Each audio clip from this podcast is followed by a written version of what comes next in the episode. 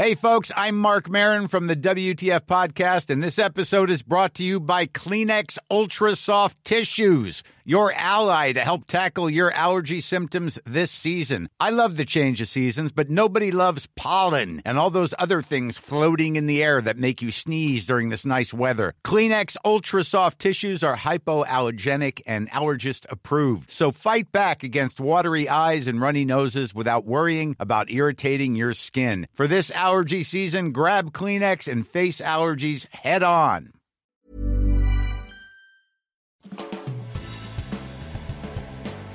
Gracias por continuar con nosotros y ahora le agradezco muchísimo al doctor José Luis de la Cruz, que es el director del Instituto para el Desarrollo Industrial y el Crecimiento Económico, que esté con nosotros para darnos, ¿nos vas a dar buenas noticias o malas noticias, doctor? Buenos días. Buenos días, pues como siempre. buenas. Cuéntanos así a grandes rasgos cómo quedó esta miscelánea para el próximo año, ¿no? ¿Cuáles las finanzas del país para el próximo 2020? Bueno, básicamente después de un largo proceso que en estricto sentido excedió el tiempo para la aprobación de lo que es la ley de ingresos, por este tema de los autos chocolate que en el Senado y en la Cámara de Diputados desató discrepancias y donde al final de cuentas no se incluyó, eh, pues la parte de la miscelánea fiscal que se aprobó en términos generales, digamos que para la ciudadanía en general, para eh, los trabajadores, eh, pues no tiene eh, grandes sorpresas, es decir, no hay nuevos impuestos, no hay una modificación que de alguna manera vaya a afectarnos directamente. Sin embargo, en la parte de supervisión fiscal sí habrá eh, cambios, es decir, sí se va a tratar de evitar la, la evasión, la ilusión, es decir, que sobre todo en grandes empresas eludan el pago de impuestos. Ahí sí vienen cambios importantes y en términos generales esto lo que plantea desde mi punto de vista es eh, eh, la necesidad que el gobierno está previendo de asegurarse tener los recursos suficientes para poder ejercer eh, un presupuesto para un 2020 que va a ser complejo. ¿Cuáles van a ser esos espacios fiscales que dices que van a tener como cierto, pues ahora reflector, ¿no? Para para recuperar, entiendo, estos pues ingresos de la, de la propia administración pública. Bueno, eh, en principio el, el objetivo es eh, fortalecer la supervisión eh, sobre el pago de impuestos. Esto, ¿cómo se va a operar? Un, un ejemplo muy sencillo. si en un momento dado una, un contribuyente no tiene bien sus datos ante la autoridad fiscal, el correo electrónico, el teléfono, no se pueden contactar con ellos, en principio, lo que se está eh, previendo es que la autoridad fiscal pues pudiera eh, eh, de alguna manera empezar a, anular el uso del sello fiscal. Este, evidentemente que esto fue muy debatido por el sector privado. Se llegó de alguna manera a un acuerdo en el que pues ese trámite va a ser expedito, se va a facilitar, pero en estricto sentido sí se va a poder tener en un momento dado la inhabilitación del sello fiscal.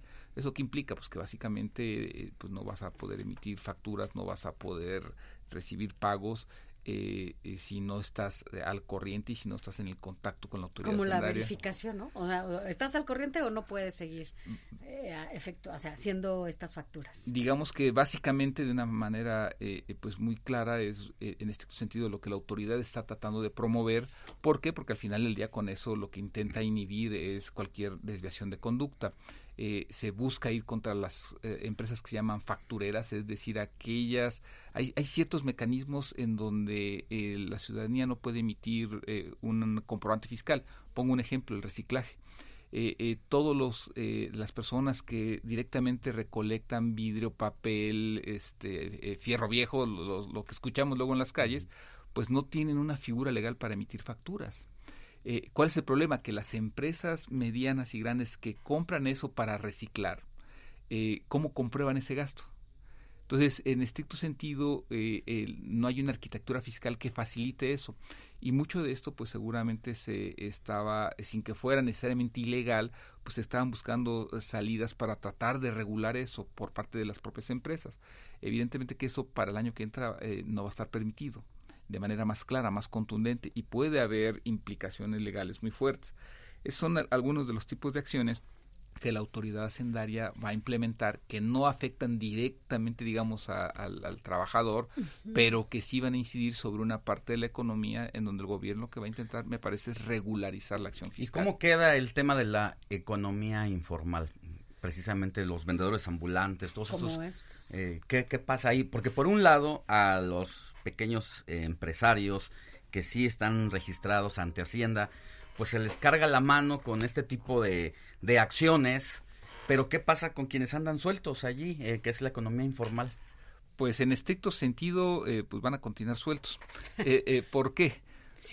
no hay una medida o una estrategia de formalización clara, es decir, poníamos el ejemplo del reciclaje, que, ni siquiera es que este grupo de, trabajadores, de mexicanos, eh, quieran incurrir en algo ilegal. Simplemente hace eh, más de una década se quitó el, algo que se llamaba autofactura, que era la manera en que la, la gente que reciclaba podría generar las facturas.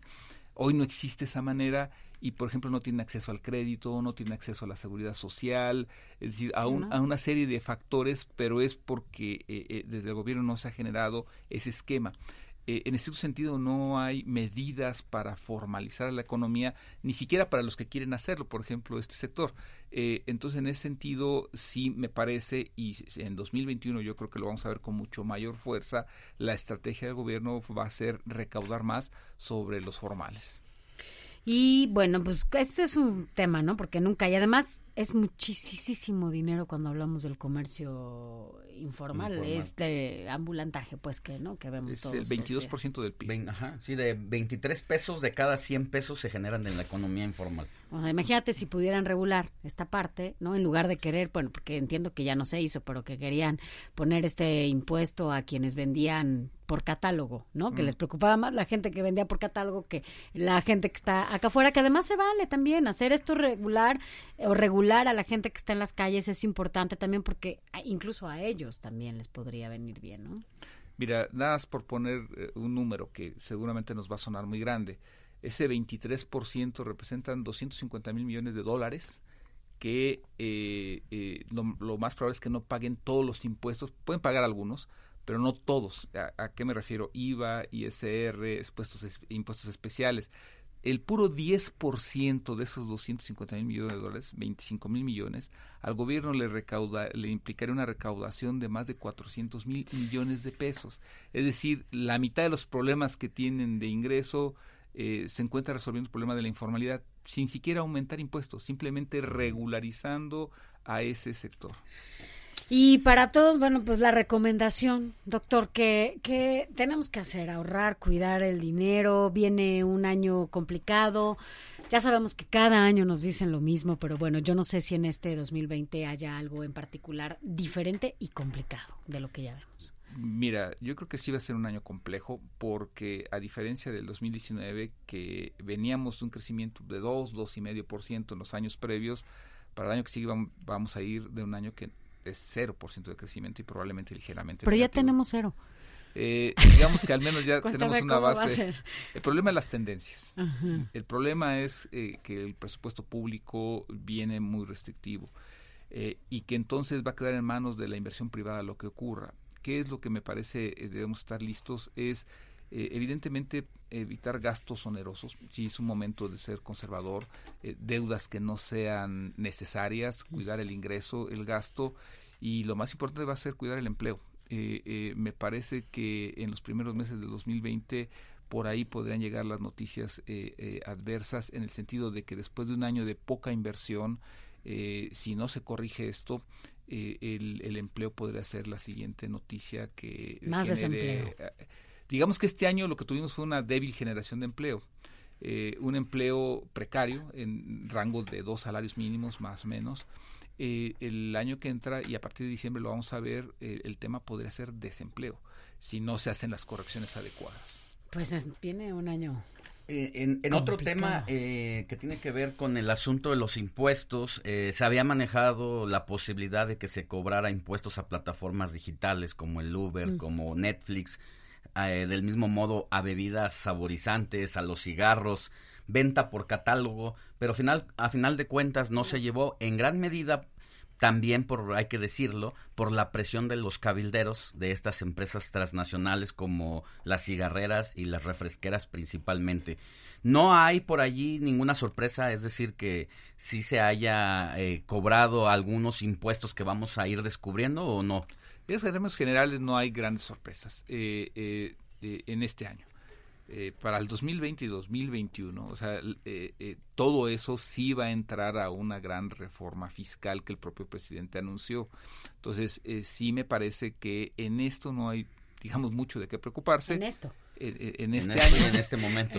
Pero es evidente que para dentro de dos años las cosas van a cambiar. Ojalá que mejoren, ojalá que el año que entra sea un año sí importante, a lo mejor, como dices, en este nulo crecimiento, que va a prevalecer, porque ya lo tenemos, pero que se haga algo, ¿no? Que se maquile algo importante para que las finanzas de nuevo empiecen a, pues, a calentarse y a crecer y, que tengamos una mejor economía por lo menos en dos años, ¿no? yo creo que aquí va a depender de tres cosas. Primero, la propia visión del presidente, es decir, cuando eh, eh, no le damos la relevancia al crecimiento económico que en cualquier lugar del mundo merece. Es que le tienen que dar los datos reales, ¿no? Ese es, un, ese es todo un tema, porque sin crecimiento, ¿cómo generamos oportunidades? Diario nacen 3.000 mexicanos que requieren alimento, vestido, requieren oportunidades. El segundo gran tema es darle la vuelta a la página a este tema en donde si el gobierno no va con el sector privado, difícilmente vamos a poder generar. Y ahorita en un desencanto importante, ¿no? Entonces eh, eh, se tiene que dar la vuelta a la página, se tiene que generar una agenda mínima en donde ah, la inversión pública y privada empiecen a ir en el mismo camino. Y tercero, eh, bien importante, la, la vida diaria de la mayoría de los mexicanos se define por tu trabajo, por tu empleo, el ingreso que de ahí se genera. Entonces se tiene que valorizar que en este momento lo fundamental es asegurar que la persona que tiene un empleo, que no requiere del gobierno para vivir, que lo único que necesita es un entorno favorable para tener ese empleo y tener una pequeña inversión, eh, a esos es a los que hay que responderle y yo creo que en ese sentido el gobierno tiene la posibilidad de hacerlo, veremos qué acciones toman. Pues bueno, estaremos al pendiente de lo que pase. Gracias como siempre. Si tienes buenas noticias, puedes este también venir y dárnoslas. Ya ya las malas ya no, o cómo ves? Pues hay que darlas, aunque no quisiéramos. Las malas noticias no, no siempre se tienen que dar. Muchas gracias, doctor José Luis de la Cruz. Gracias por estar con nosotros esta mañana. Él es el director del Instituto para el Desarrollo Industrial y el Crecimiento Económico. Gracias, buen día. Ever catch yourself eating the same flavorless dinner three days in a row? Dreaming of something better? Well, HelloFresh is your guilt-free dream come true, baby. It's me, Kiki Palmer. Let's wake up those taste buds with hot, juicy pecan crusted chicken or garlic butter shrimp scampi. Mm. Hello Fresh. Stop dreaming of all the delicious possibilities and dig in at HelloFresh.com. Let's get this dinner party started.